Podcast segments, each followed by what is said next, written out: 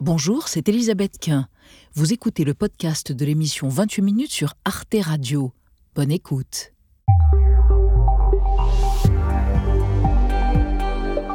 Bonsoir chers téléspectateurs, soyez les bienvenus dans 28 minutes. L'actualité aujourd'hui, c'est la répression impitoyable des manifestants pour la liberté en Iran et la terreur que fait régner le régime, avec trois nouvelles condamnations à mort de jeunes gens accusés de guerre contre Dieu et deux pendaisons qui ont eu lieu ce week-end.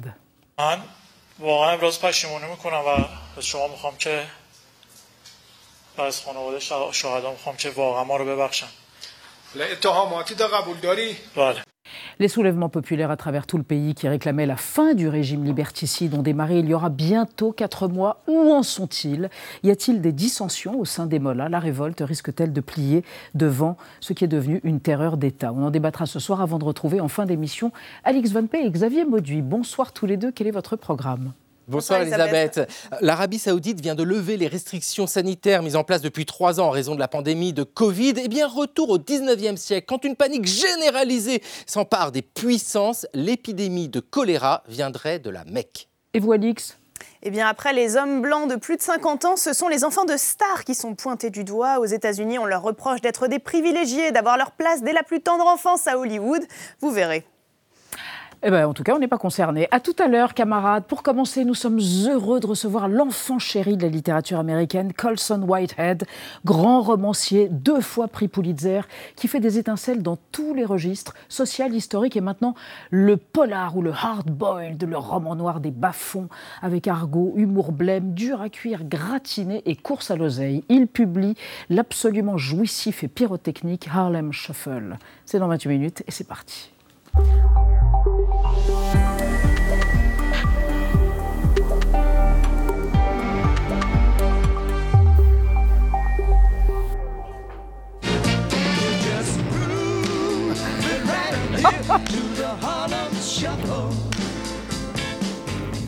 Non mais, alors, tapis rouge pour Colson Whitehead. Bonsoir Colson Whitehead. I'm very honored, very honored.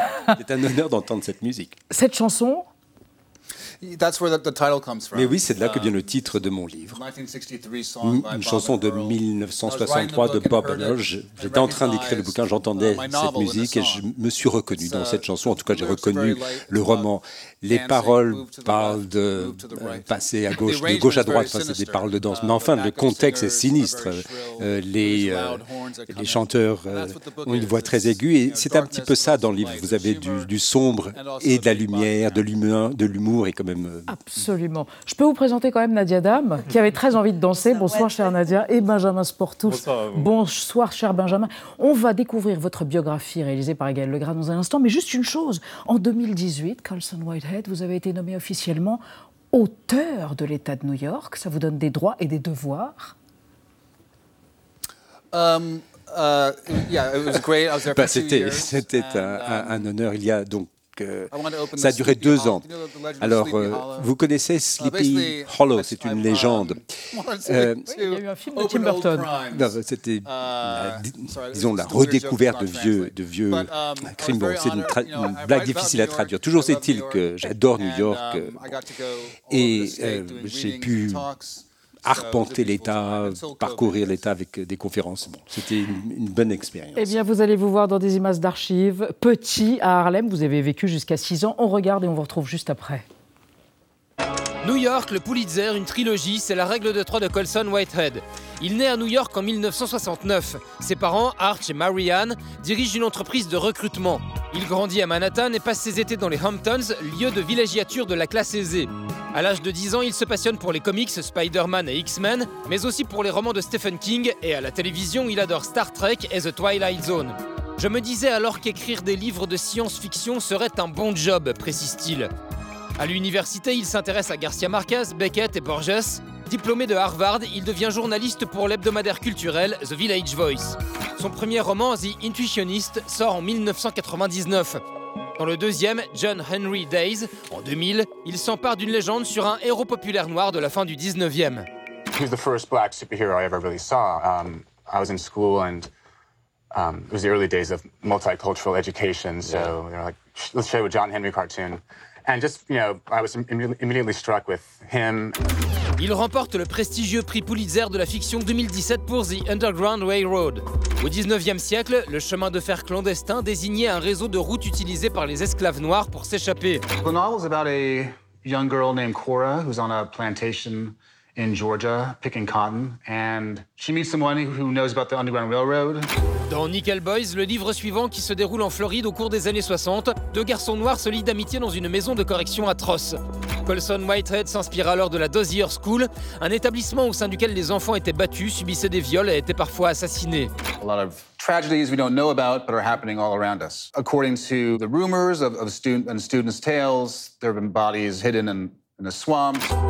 Avec Nickel Boys, Colson Whitehead remporte à nouveau le Pulitzer et devient ainsi le seul écrivain à l'obtenir pour deux romans successifs. Harlem Shuffle est le premier volet d'une trilogie. Beaucoup moins sombre que les précédents, ce roman narre l'histoire de Carney, un petit filou dans le Harlem des années 60. À l'occasion de sa sortie, Colson Whitehead déclare J'explore le monde d'une manière différente qui n'est pas liée à ces terribles systèmes de capitalisme et de racisme institutionnel.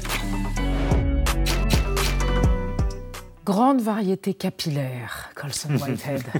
And also journey into my changing hairstyles. Exactement. En effet, j'ai changé de, de- de Exactement. style, de cou- coupe de Revenons cheveux. aux héros. Euh, Il y a une, une quantité de personnages extraordinairement hauts en couleur, de Pepper à Miami Joe, mais il y a évidemment Ray Carney qui est le personnage central, qui est un marchand de meubles. Il n'a aucune conscience politique, mais tout autour de lui, entre 59 et 64, puisque Harlem Shuffle se déroule entre ces cinq années-là, euh, il y a la lutte pour les droits civiques. Il y a en 64 un jeune homme euh, désarmé noir qui est tué par un flic blanc à Harlem. La ville s'embrase. Euh, comment se fait-il que ce héros n'ait pas de conscience politique? Ça vous permettait d'être plus nuancé dans l'approche de cette histoire Harlem is a, you Il faut voir a que euh, Harlem est quand même un lieu extrêmement diversifié. Vous aviez des militants, vous aviez des gens qui avaient une conscience politique et d'autres pas. Il y avait des personnages qui avaient quoi, 60, 70 ans, qui euh, subissaient la discrimination. Et euh, pourquoi pensait-il, penserait-il qu'il y aurait des changements en 1964 malgré Malcolm X et Martin Luther King Il y avait des gens qui travaillaient 16 heures par jour, ils n'avaient pas le temps de penser aux questions politiques. Donc il y avait des gens qui étaient certes des militants, qui avaient une conscience politique, et puis d'autres euh, qui continuaient à vivre comme ils pouvaient dans une euh, Amérique où euh, 50% seulement des gens votent en général, et euh, il y avait peut-être davantage de, de personnes avec une conscience politique dans mon livre que- qu'en réalité.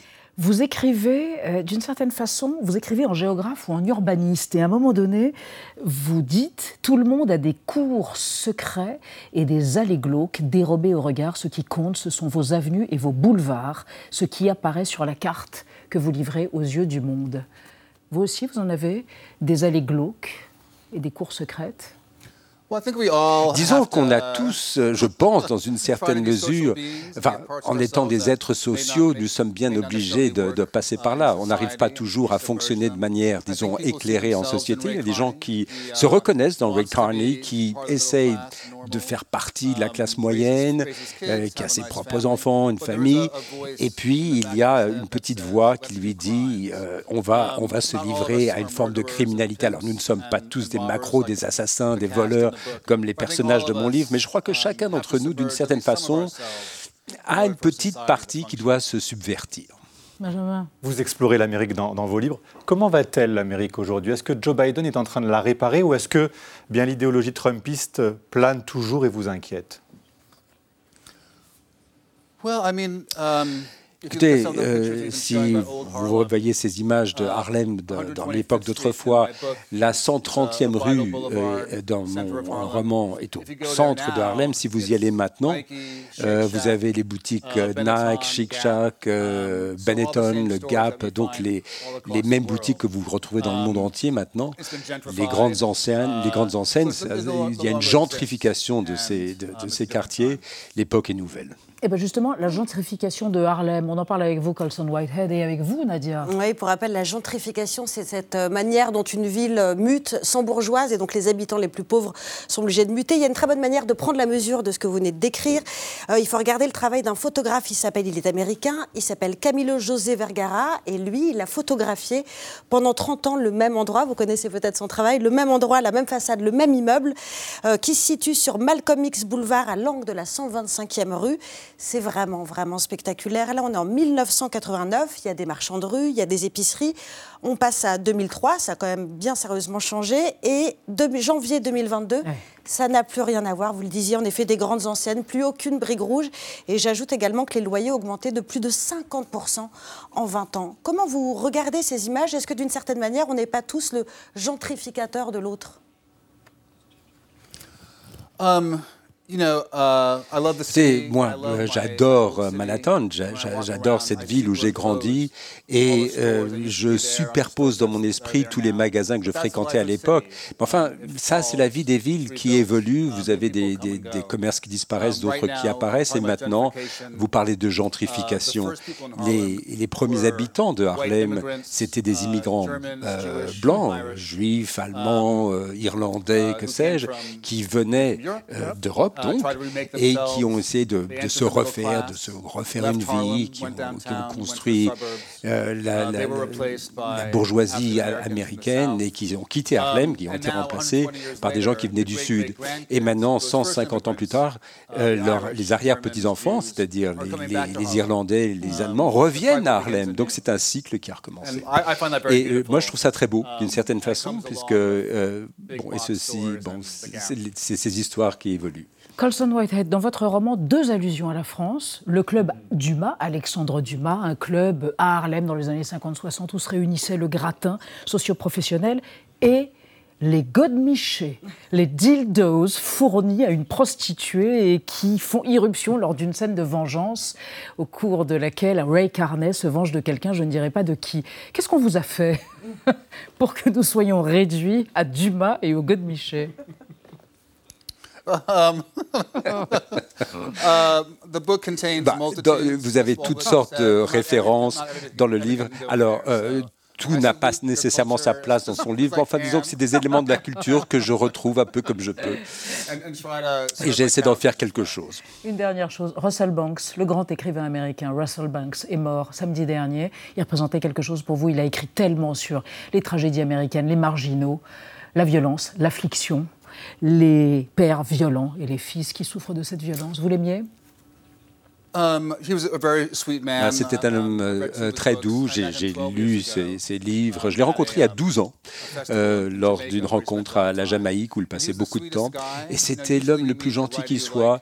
Euh, il, il parlait de, de- de gens épouvantables avec, euh, avec beaucoup de, de gentillesse. Il parlait de ses, problèmes raciaux, effectivement. Euh, et il y avait toutes sortes de discussions très gênantes sur euh, l'appropriation culturelle. Et on me demande toujours, en tant que femme blanche, est-ce que j'ai le droit de parler d'un homme noir, etc. Et la réponse est bien sûr, bien sûr, à condition de le faire correctement.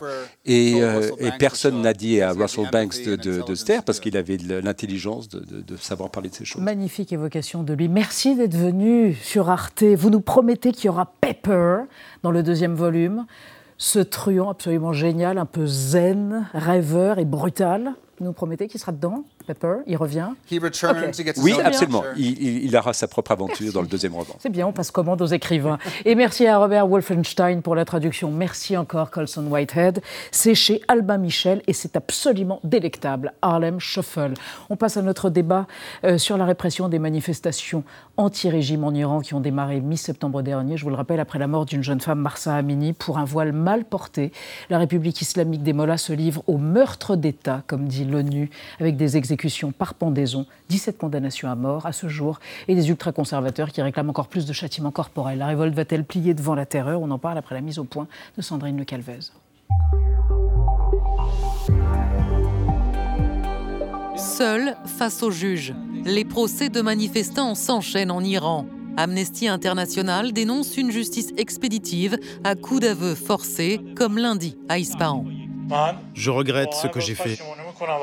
Je vous demande ainsi qu'à la famille des martyrs de me pardonner. Admettez-vous avoir commis ces crimes? Oui. Verdict, la peine capitale pour ces trois Iraniens accusés d'être impliqués dans la mort de trois agents du régime lors d'une manifestation.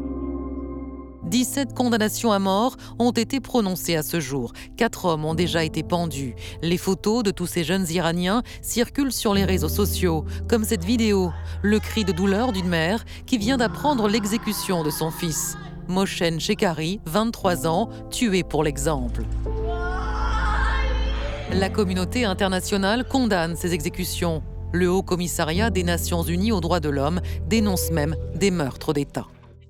Les poursuites pénales et la peine de mort sont utilisées par le gouvernement iranien pour punir les individus participant aux manifestations et semer la peur dans la population pour éradiquer la dissidence. Moins nombreux dans les rues, les Iraniens et les Iraniennes continuent de protester avec ces cordes pendus à des ponts ou en se rassemblant près des prisons.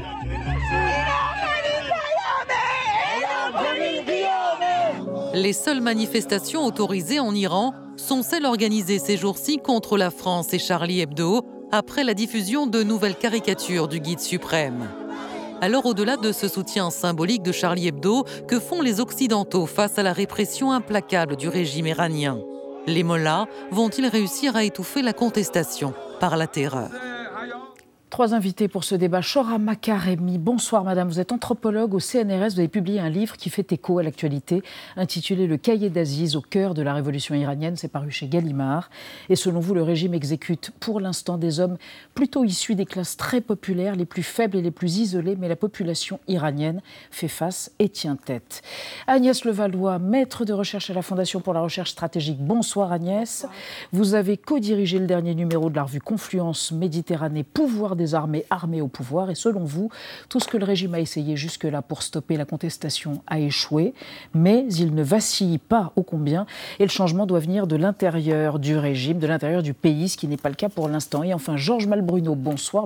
Grand reporter au Figaro. Selon vous, ce que l'Occident pourrait faire de plus serait d'inscrire les gardiens de la révolution parmi les organisations terroristes, ce qui mettrait une pression supplémentaire sur le régime iranien.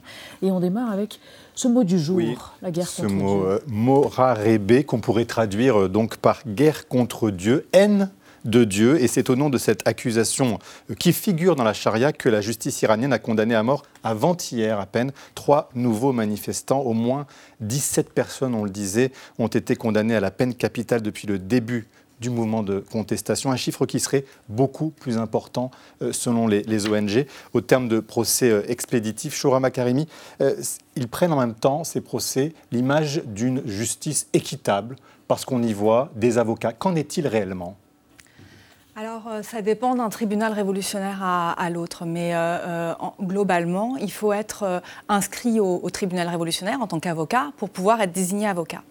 Euh, Il y a un certain nombre d'avocats euh, qui voulaient défendre les contestataires au début des, des manifestations qui se sont inscrits. Et en fait, ils ont tous été arrêtés. Et ils ont grossi le, la masse des plus de 19 000 euh, disparus ou détenus. Depuis certains le ont été début, depuis relâchés septembre. depuis, mais euh, euh, avec interdiction de- d'exercer. Pourquoi, pardon On ne comprend pas bien pourquoi. Parce qu'en fait, en même temps que euh, le, gouvernement arrêtait euh, des manifestants, il y a eu aussi une vague massive d'arrestations, euh, on va dire, proactives ou en tout cas euh, euh, préventives euh, de membres de la société civile qui pourraient éventuellement euh, à la fois Soutenir, aider, collaborer. soutenir, aider et venir euh, grossir le mouvement en appuyant les manifestations de rue, d'autres formes de, de, de- de mouvements contestataires.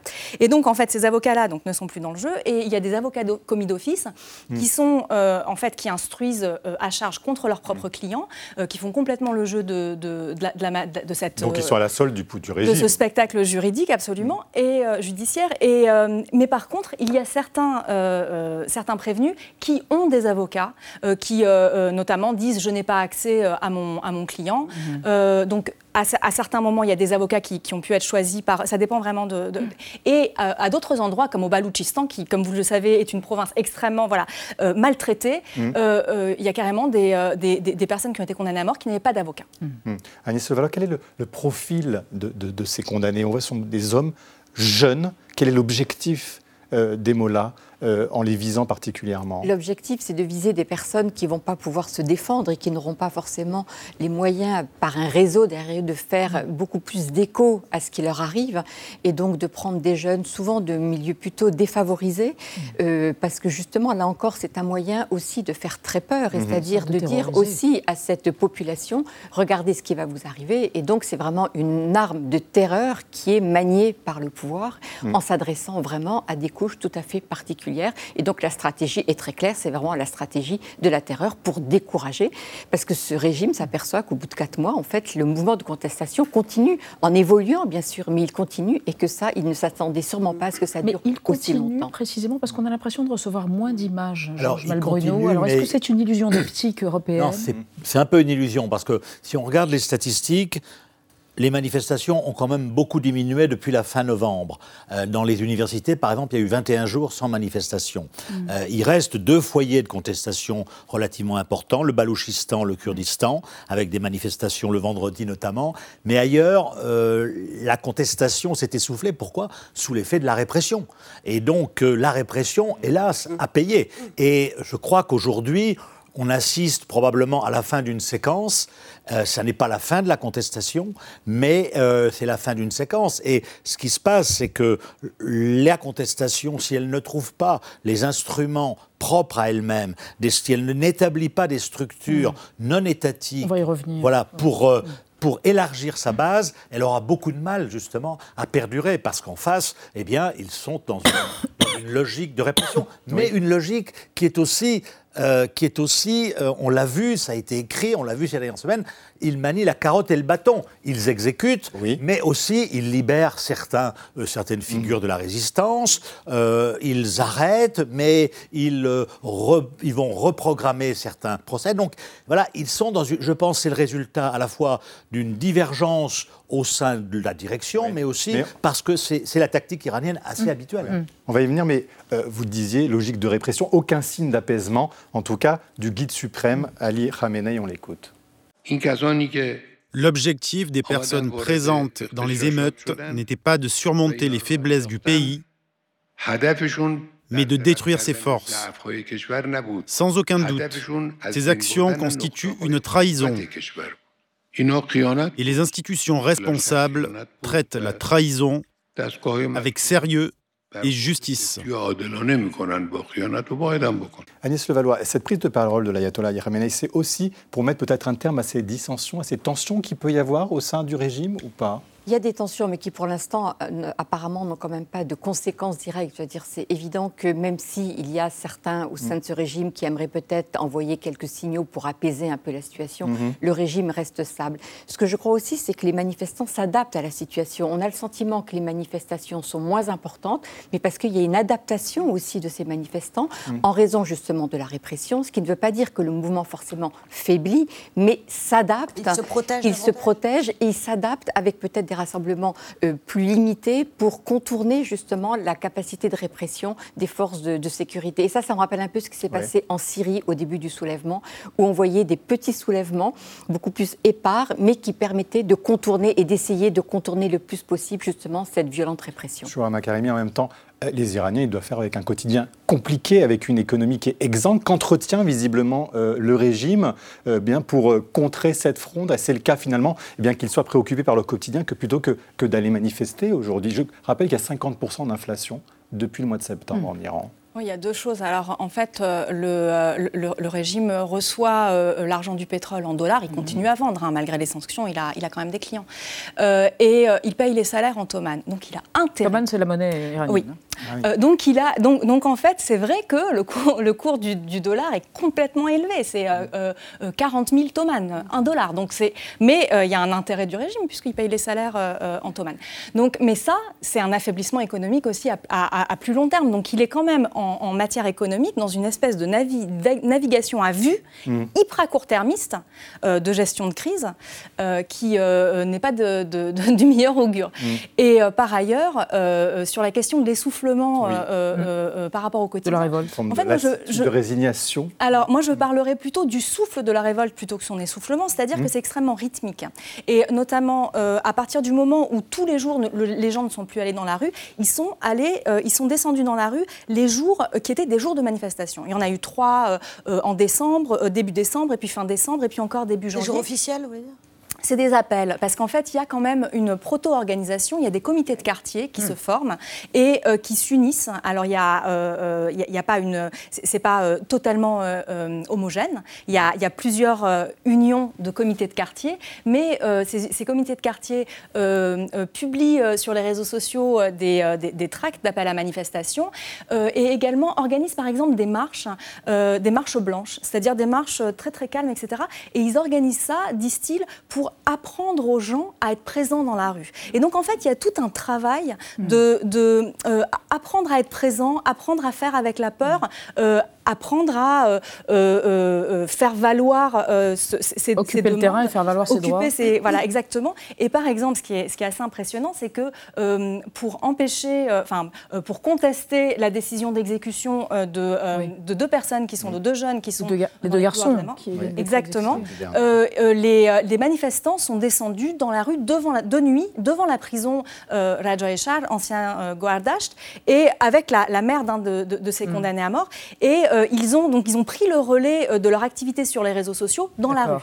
Donc en fait, il y, a un jeu euh, à plusieurs niveaux qui permet de parler du rythme des manifestations. Alors, puisqu'on évoque ces procès expéditifs, je propose de voir une archive qui nous ramène en avril 79. C'est le journal télévisé d'Antenne 2. Une équipe de télévision américaine a réussi à filmer un procès, lui aussi évidemment complètement expéditif. Pendant une semaine, 60 personnes sont condamnées. La plupart du temps, ce sont des membres de la SAVAC, la police politique du chat, et ce, après donc le retour au pouvoir, enfin l'arrivée au pouvoir de l'ayatollah Khomeini. Voici les cartes d'identité des accusés collées au mur. Nous sommes dans un immeuble banal de Téhéran, transformé en salle de procès. Ces femmes sont témoins à charge. Voici le premier accusé. L'une des femmes fait un témoignage accablant. Les autres accusés s'effondrent. Cet homme est le procureur. Les accusés, sans avocat, procèdent à leur défense. Chacun n'a le droit qu'à quelques minutes. Le juge donne sa sentence, vous n'entendrez que sa voix, ce sera la mort. L'un de ces accusés faisait partie de la SAVAC. Ils seront exécutés immédiatement après leur sortie de la salle. Jean Malbruno, 40 euh, ans plus tard, un peu plus, on a l'impression de dire exactement la même chose. Euh, tous ces procès sont euh, constitués de toutes pièces. Les accusations, certains sont accusés d'avoir tué des passes d'Aran ou des, policiers du régime. Tout ça est exactement, complètement construit oui, je pense qu'il y a une, partie qui, relève de la justice expéditive. Il y a eu aussi, il faut le dire quand même, 73 gardiens de la Révolution ou Bassidji qui ont été tués. Donc ils ont probablement des, des images. Mais je pense que ce qui est important de souligner, c'est que mm. on a entendu le, guide suprême, mm. mais même lui, euh, la semaine dernière, a eu des propos qui ont été tout à fait surprenants sur le voile. On n'a pas parlé, je veux dire maintenant, du voile. S'il y a un dossier sur lequel les Iraniennes et les Iraniens ont, au jour d'aujourd'hui, gagné, c'est sur le voile, parce que... Qu'a-t-il dit? Qu'a-t-il dit? Eh bien, il a dit, à la surprise générale, euh, une fille qui porte mal le ah. voile, elle n'est pas, euh, elle n'est pas anti-islamique, mm. elle n'est pas mise au banc de la République islamique. Mais le voile reste obligatoire, ça. Y a... le, voile reste obligatoire, mais si vous prenez l'avion aujourd'hui de Mahaner, une compagnie aérienne de Téhéran à Dubaï, vous n'avez plus comme avant euh, une annonce, les femmes doivent porter le voile, etc. Donc, ce que je veux dire par là, c'est que au jour d'aujourd'hui, il y a quand même beaucoup de femmes dans Téhéran qui se promènent sans voile. Le voile reste obligatoire, mais les paraboles des, télévisions sont aussi interdites en Iran. Mhm. Mais tout le monde en a. Mhm. Euh, l'avoir un double passeport est interdit, mais tout le monde en a. Donc ce qu'il faut souhaiter, c'est que sur cet aspect-là... Les jeunes gens qui ont été exécutés, ils n'en avaient pas, des doubles passeports. Des doubles passeports. Non, non, mais ce que je veux dire, c'est qu'il y a un flou qui est maintenu. Il y a un flou qui est maintenu, qui est entretenu par le pouvoir. Et ce qu'il faut souhaiter, c'est que sur cet aspect du voile, eh bien, là, justement, le régime laisse faire ce qu'il est en train de faire aujourd'hui. Je ne dis pas que demain ce sera ça, mais c'est pour vous montrer que,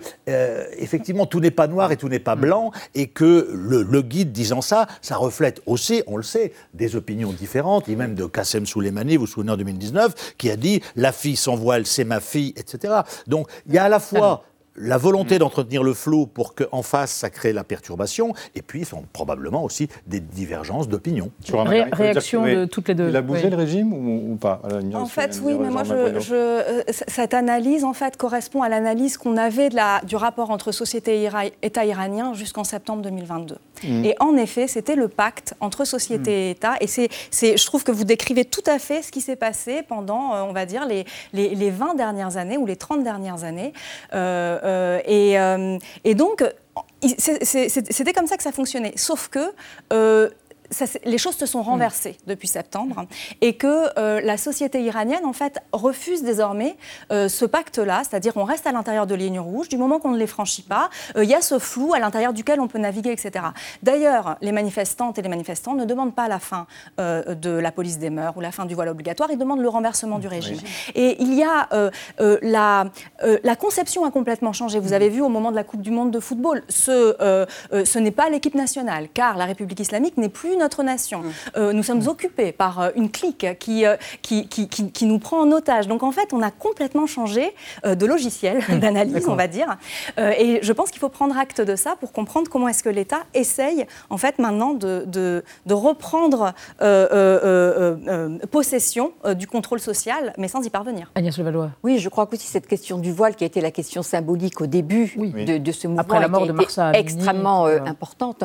Aujourd'hui, d'une certaine manière, elle est un peu dépassée dans le sens où le régime, évidemment, va faire quelques déclarations pour tenter de calmer le jeu, parce qu'on sait très bien qu'au sein même des gardiens de la Révolution, certains, dès le départ, ont dit mais qu'on autorise les femmes à le mettre ou pas le porter si ça permet de calmer le jeu et ça permet de reprendre les choses en main. Donc aujourd'hui, cette question, elle est pratiquement pour moi dépassée, ce qui ne veut pas dire qu'elle n'est pas importante. et que ce... le régime Non, moi, pour moi, ce, régime ne vacille pas pour le, pour le, pour le moment. C'est un régime qui, qui est vraiment tout à fait encore solide et qui a démontré justement avec sa capacité de répression qu'il a, qu'il continue à, pouvoir la mettre en œuvre. Donc le régime ne vacille pas. Qui, à l'intérieur du régime, certains qui aimeraient lancer quelques signaux vis-à-vis en particulier des mm. femmes sur la question du voile Oui, parce que c'est une question qui avait déjà été soulevée par certains, estimant que ce n'était pas le plus important et qu'il valait mieux aujourd'hui essayer de sortir de cette, juste cette question, même si elle reste très importante pour les femmes qui sont euh, en Iran. Mais je crois qu'on est passé à autre chose. Mm. C'est comme la question aujourd'hui du nucléaire iranien. Ça n'aurait plus de sens aujourd'hui de signer un accord. C'est mm. dépassé. Donc euh, on voit qu'avec l'accélération finalement de ce qui se passe aujourd'hui depuis maintenant des mois, il y a une accélération telle que certaines questions sur lesquelles on était un peu arc-boutées, qui nous paraissent essentielles, eh bien, sont dépassées aujourd'hui. Ce qui ne veut pas dire qu'elles n'ont pas leur importance, mais elles sont dépassées. Alors, on va voir avec vous, Nadia, comment euh, des Iraniens, des Iraniennes qui sont dans la diaspora, en Europe ou même aux États-Unis, euh, sont menacés de façon directe ou indirecte par le régime. en tout cas, ceux qui euh, protestent contre le pouvoir ou qui relaient mm. la révolte et les images de la révolte. Ça a commencé au Royaume-Uni en novembre dernier. Ça a commencé bien avant, bien sûr, mais une chaîne de télévision en persan basée à Londres a rapporté que deux de ces journalistes avaient été menacés de mort par des gardiens de la Révolution. On n'en sait pas euh, beaucoup plus. En revanche, des faits similaires ont été euh, relevés au Canada, exactement au même moment. Et puis, ce qui se passe ici en France et qui a été dénoncé par Massy Camari. Elle est euh, réfugiée politique sur le territoire français depuis 2018. Elle a 42 ans. Mhm. Ses parents vivent toujours en Iran. Ils ont été, il y a peu, convoqués par les services de renseignement. Un agent qu'elle a fini par avoir au téléphone, c'était très compliqué, elle a fini par l'avoir au téléphone, lui a fait cet ultimatum terrible. Si vous n'arrêtez pas vos activités, si vous ne désactivez pas votre compte Instagram, vos parents et votre sœur vont être arrêtés et envoyés en prison. D'autres Iraniens installés en France ont été victimes des mêmes méthodes, bien connues. On leur a aussi bien fait comprendre qu'on savait qui ils étaient et où ils habitaient. Georges Valbruneux, est-ce qu'on peut imaginer que le régime s'en prenne physiquement à des Iraniens hors d'Iran Et est-ce qu'il y a eu des précédents en la matière? Il y a des intimidations, oui, mais est-ce qu'il y a du passage à l'acte? Je pense qu'on peut imaginer beaucoup de choses de la part d'un régime qui, euh, qui est assez expert en, en ce genre de, de choses. Beaucoup hein. de choses, mais c'est-à-dire non, mais, précisément. Je veux dire, euh, les services de renseignement iraniens sont actifs euh, à travers le monde, et donc, oui. Je... Des enlèvements, des agressions, des meurtres sont Des intimidations. Oui, oui, oui. Bien sûr, c'est pas. Il y a eu, le journaliste euh, Rolo Azam, qui était très actif notamment au moment des, des manifestations de 2019, hein, qui était réfugié politique en France, euh, bénéficiait de la, de la, protection française, qui a été attiré en Irak euh, sous prétexte d'un entretien, etc., enlevé par le service iranien, puisque l'Iran gouverne un petit peu par proxy l'Irak, comme on le sait, emmené en Iran, confession forcée, tribunal révolutionnaire, condamnation à mort et exécution. Donc, d'une part. Et d'un autre côté, Massi Alinejad, la journaliste Massi Alinejad à, à New York, euh, plusieurs fois fait état du fait mmh. qu'un homme avec une Kalachnikov a été arrêté devant chez Plus que de la pression. Donc, euh, oui, euh, il y, a des précédents. Sur le rôle de l'Occident. Bien oui, que, que peut-on faire maintenant J'ai découvert en préparant cette émission que l'Europe envisageait d'inscrire les gardiens de la Révolution parmi les organisations terroristes. Qu'est-ce que ça peut changer? Alors, c'est important parce que c'est un signal qui est envoyé euh, à, ce, à, ce, régime de dire que les gardiens de la Révolution, avec le rôle évidemment essentiel qu'ils jouent dans le système politique, c'est un signal très fort, enfin fort, qui pourrait être euh, envoyé. Je ne suis pas sûre que ça change radicalement les choses, mm-hmm. puisqu'on voit bien que c'est un, un, pays qui est de toute façon déjà complètement ostracisé, qui est complètement sous sanctions maintenant depuis des années et des années, que ça n'empêche pas de contourner les sanctions, ça n'empêche pas de continuer finalement à, fonctionner, et qui s'est adapté à, à cette façon d'être et donc euh, qui a euh, déployé des ressorts pour continuer à pouvoir fonctionner en dépit des sanctions et d'un certain nombre de mesures qui ont été prises contre ce régime. Donc oui, je pense qu'il faut continuer de toute façon à le faire parce que c'est, on n'a pas énormément de cartes en main, donc il faut, il faut, absolument le faire. Mais c'est pas ça qui radicalement. Peut tenir ici, par exemple, parce que euh, par exemple le régime ne vacille pas. Euh, mm. Je veux bien, mais en tout cas il tremble. Il tremble de plusieurs manières. Il tremble parce qu'il a peur, et c'est un régime qui a peur. Euh, dans le discours de Khomeini que vous avez passé. Mm il, s'est comparé euh, au troisième imam, à l'imam Hossein, en disant les gens euh, ont laissé tuer, les croyants ont laissé tuer l'imam Hossein, et après, euh, quand ils ont voulu bouger, il était trop tard. Sous-entendant, vous, vous vous êtes secoué trop tard pour me défendre, et il va, bientôt être trop tard. Donc d'une part, et d'autre part, le régime tremble parce qu'il est grabataire, il est vieux. Et vous voyez, les juges révolutionnaires aujourd'hui sont vieux. Dans les années, enfin en 60. mais ils ont des fils, non Et eh bien justement, exactement, et leurs fils vont à l'étranger, ah. Très exactement. Et, et par exemple, Réici, le président actuel, il était juge révolutionnaire dans les années 80, mais il était tout jeune, il avait euh, euh, la vingtaine. Aujourd'hui, les gens qui continuent à, euh, perpétrer sont des vieux qui sont... et il n'y a pas cette relève, justement. Enfin, ce qui, fait réagir aujourd'hui les, les mollahs en Iran, c'est ça, c'est Charlie Hebdo, c'est les caricatures. C'est là où il... C'est la deuxième fournée, hein, puisqu'on en a vu la semaine dernière, il y avait déjà eu des, des, dessins qui sont repris d'ailleurs par des manifestants iraniens, qui sont apposés sur des murs. C'est ça qui fonctionne aujourd'hui face à une impuissance politique. Euh, qui fonctionne pour faire quoi? eh bien, pour soutenir, pour soutenir les Iraniens. Oui, mais oui, soutenir les Iraniens moralement, ça leur fait du bien, mais mais je ne suis pas sûr que ça fasse complètement le jeu. Et en tout cas, on parlait de, des, possibilités de réaction iranienne à l'étranger. Ça risque de dégrader encore plus la relation franco-iranienne. On a quand même sept otages français qui sont là-bas. Donc je pense que ça n'est pas une bonne façon. Mais une fois, je veux bien, deux fois, ça me paraît beaucoup. Oui, pour moi, oui, d'accord. Enfin, c'est ce qui les fait réagir. C'est là où ils se rendent compte que l'Occident aussi est sensible et toujours attentif à ce qui s'y passe. Et solidaire alors il y a deux choses. C'est que d'une part, moi ce que je vois, c'est dans, enfin, dans la caricature euh, euh, en soi comme arme, euh, elle entre beaucoup en résonance avec ce qui s'est passé dans la rue et, auprès de la jeunesse iranienne. C'est-à-dire ils sont passés à l'insulte contre le régime et ils sont passés, mais vous vous rendez pas compte, avant septembre 2022, dire mort au dictateur et donc sous-entendre, ne serait-ce que Khomeini puisse être un dictateur, était une aberration dans l'espace public. Donc aujourd'hui, tout ça, ça a été explosé et on est passé à l'insulte, beaucoup, beaucoup, à la à la dérision contre le régime. Et, euh, et, donc, ça, c'est très important. Et d'autre part, euh, je pense que ce qui peut se passer en soutien à l'Occident, c'est de faire comprendre aux classes exactement, euh, aux groupes sociaux qui soutiennent le régime, euh, leur faire comprendre qu'en en fait, euh, il, peut-être qu'ils ne misent pas sur le bon cheval. Et donc, à terme, ce régime peut être ostracisé à l'international, ce qui fait que ces soutiens, les, acteurs sociaux moyens, hein, de la classe moyenne qui le soutiennent, se dégagent. Merci à tous les trois. De toute façon, nous referons évidemment, malheureusement, ce débat dans les jours qui viennent. Merci encore d'avoir exploré cette question autour du régime islamique iranien qui serait en train de mater la révolte par la terreur. On reste dans l'actualité avec Alix Van P, Xavier Mauduit. Enquête sur les Nepo Babies. Qui c'est cela? Et lever des restrictions pour le pèlerinage annuel du Hajj à la Mecque en Arabie Saoudite. Mais d'abord, Thibault Nolt recense les mots vedettes de l'actualité et passe Dry January, cette expression étrange au shaker, c'est entendu. On parle du Dry January. Dry January. Dry January. Dry January. Dry January. Qu'est-ce que ça veut dire Exactement ce que ça dit. Merci de m'en dire un peu plus. Entendu. La vie secrète des mots vedettes. Dry January, janvier sec en français littéral, est une campagne de sensibilisation qui propose aux soifards de faire de janvier un mois de pause dans sa vie éthylique.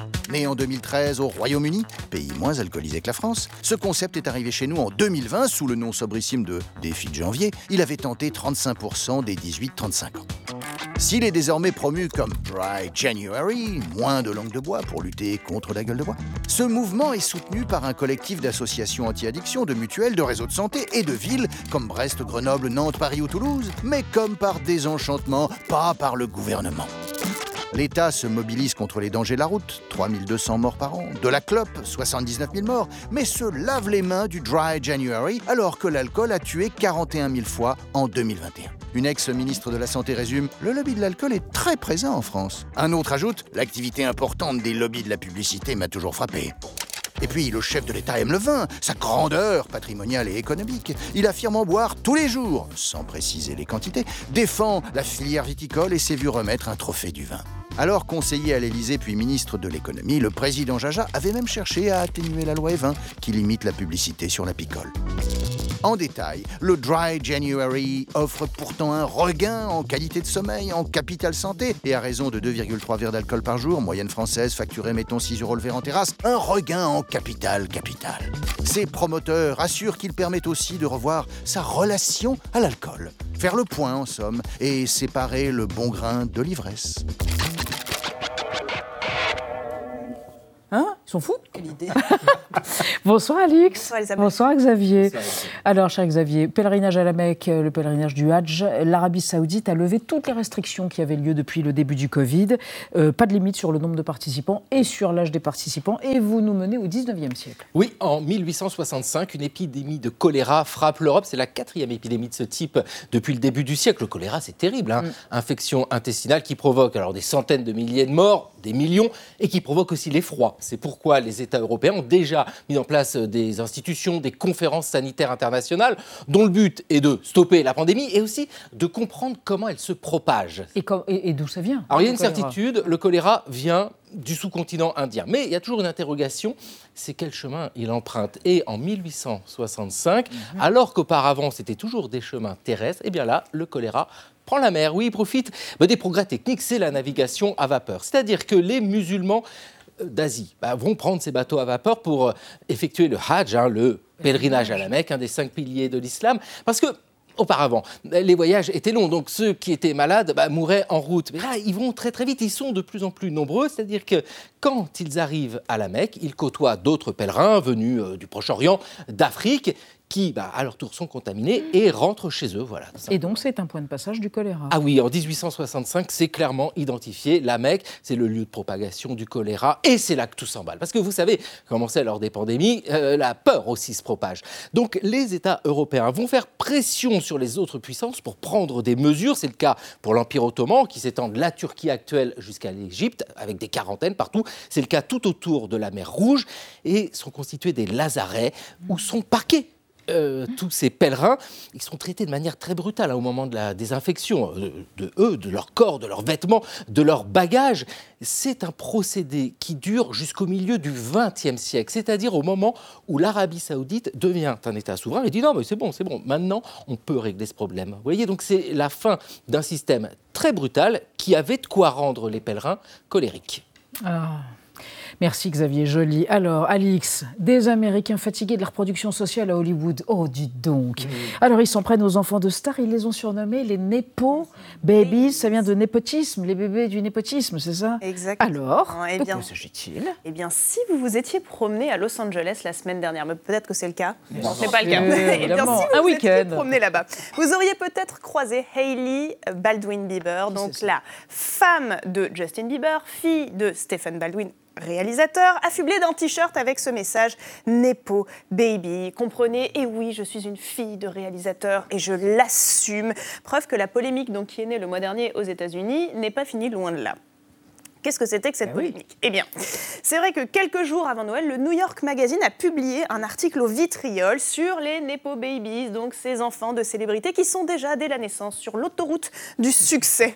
En couverture du magazine, il y a par exemple Lily Rose Depp, donc la fille de Johnny Depp, de Vanessa Paradis. On retrouve aussi Maya Hawke, la fille d'Uma Thurman et de Ethan Hawke, représentées dans des couveuses avec d'autres c'est enfants, d'autres enfants de la balle à côté d'eux. Ah bah, et ce titre ironique, elle a les yeux de sa mère et elle a le même accent. Ah, c'est pas faux, enfin, dans certains cas. S'ensuit une longue enquête dans laquelle le journaliste américain donc, il dénonce la reproduction sociale et les nombreux cas de népotisme. Et pour lui, les Nepo Babies suivent à peu près tous le même chemin. Dès leur plus tendre enfance, ils sont ultra médiatisés, notamment en raison de leur ressemblance avec leurs parents. Oh, c'est mignon, elle a le même nez, paf, photo. Ensuite, ils, ils seraient privilégiés lors de leur casting. Certains passent par la case mannequinat, pourquoi pas, mais beaucoup finissent au même endroit, à savoir à Hollywood, et presque aucun n'aurait conscience de son privilège, toujours selon cet article. Et le journal attaque aussi frontalement les, je cite, bébés de l'industrie, c'est-à-dire ce sont des jeunes qui sont moins privilégiés que les Nepo Babies, mais quand même assez privilégiés. Donc il y, a pas... il y aurait par exemple Billie Eilish, parce que cette chanteuse est aussi fille euh, d'une actrice. Il y a aussi Kristen Stewart qui est nommée dans cette liste parce qu'elle est fille d'un producteur télé. Donc ça va assez loin. Alors, quel, que veut prouver l'article? Eh bien, l'article veut prouver que la méritocratie n'existe ah. pas. En fait, c'est le thème sous-jacent qui revient à la fin. Euh, c'est même écrit Ces Nepo Babies sont la preuve vivante que la méritocratie est un mensonge. Et en fait, cette idée selon laquelle euh, la méritocratie n'existe pas, selon laquelle le, mythe du self-made man est dépassé, que ça n'existe pas, c'est assez répandu aux États-Unis. Il y a quelques jours encore, il y a une journaliste et écrivaine américaine qui a écrit un long papier dans lequel elle raconte toute son ascension sociale. Parce qu'elle vient du milieu ouvrier de Brooklyn et elle raconte que ça a été très dur pour elle. Et elle dit ceci, ce qui est assez terrible. Pour réussir, il ne faut pas vous demander ce que les autres peuvent faire pour vous, il faut simplement les rencontrer. Comprenez, voilà, la réussite n'est qu'une question de connexion. Contre-exemple, tout de même, à ceci, je pense que si le journaliste du New York Magazine rencontre des pontes d'Hollywood, je ne suis pas sûre qu'il décrochera un beau rôle. ni même une interview, ni même Une même une interview. Merci tout le Merci mes amis. Dans un instant sur l'antenne d'Arte Chérie à Édouard Baird et Cécile de France. D'abord Cécile de France, puis Édouard Baird, dans l'autre sens. Dans Mademoiselle de Jonquière, un film adorable d'Emmanuel Mouret. À demain 20h05. Tchuss.